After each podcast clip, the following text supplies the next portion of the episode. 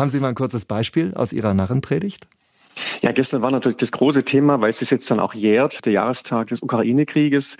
Das musste natürlich auch in den Reimen vorkommen. So war das eigentlich, ist gar kein so ein leichter Einstieg, aber so ein Beispiel zum Beispiel war dann so, uns allen ist so sehr nach Frieden, ein Völkerrecht hat dies beschieden. Also klar, auch so ein ganz bisschen politische Kritik an dem, was in der Welt gerade passiert, aber auch Kirchenkritik war drin. Also es waren so 15, 16 Seiten gereimtes durch das ganze Leben durch. So das haben wir ja eben auch gehört. Die eine mhm. Gläubige hat ja gesagt, dass sie ein Pfarrer sind, der der katholischen Kirche gut tut. Also kann man sagen, ja, dass was Sie da gestern gemacht haben, ist so eine Art Büttenrede, mit der Sie die Mächtigen kritisieren, also auch das Establishment der katholischen Kirche? Ja, natürlich. Und das Tolle ist, dass das als Narr ja erlaubt ist. Ne? Also manchmal hält man so den Alltag über den Mund und ist dann schön auch manchmal ruhig, wenn es darum geht, wenn es unbequem wird. Aber das ist das Tolle bei so einem Narrengottesdienst, dass ein Narr kann sich ja alles erlauben und darf der Welt ganz krass den Spiegel vorhalten. Und das mache ich einmal im Jahr.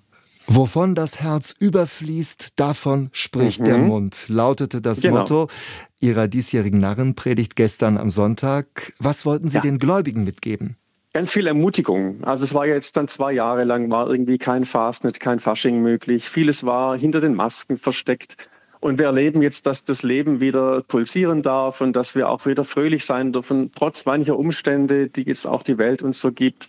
Wir dürfen uns das Lachen nicht verbieten lassen und das war so eine Ermutigung, auch das ganz konkret in das Herz zu lassen und in die Familien zu lassen und auch in die Gemeinde. Das war so das Credo gestern.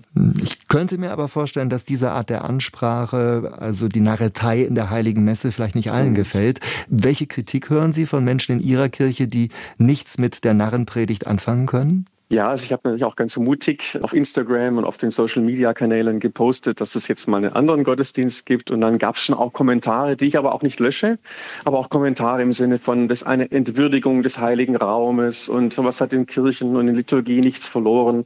Da sind manche Menschen sehr eng, aber das ist dann auch okay. Das höre ich und das klicke ich nicht weg. Aber ich sage dann auch, ich möchte für alle ansprechbar sein und für alle offen sein und so erwarte ich dann auch eine, eine Offenheit. Aber wie gesagt, es ist okay, wenn man auch sagt, das ist für mich ein Schritt zu weit.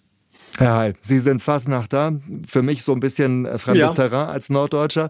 In Ihrer Heimatgemeinde Weil der Stadt, da ist eine ja. Menge los, da fahren Sie hin. Was haben Sie vor? Ja, das war am Fastnetzsonntag, war der große Fastnetzumzug in Wälderstadt, 30.000 bis 40.000 Gäste, die da immer kommen und das ist das Highlight. Am morgigen Dienstag ist nochmal ein Umzug nur für die sozusagen die Wälderstädter, die dann nochmal auf die Straße gehen, bevor dann wirklich die Fastnet, sagt man bei uns, verbrannt wird. Dann geht eine Strohpuppe in Feuer auf und dann ist auch schon Mittwoch. Und heute das haben Sie Ruhetag so sozusagen. Heute ist Ruhetag, in der Tat. genau.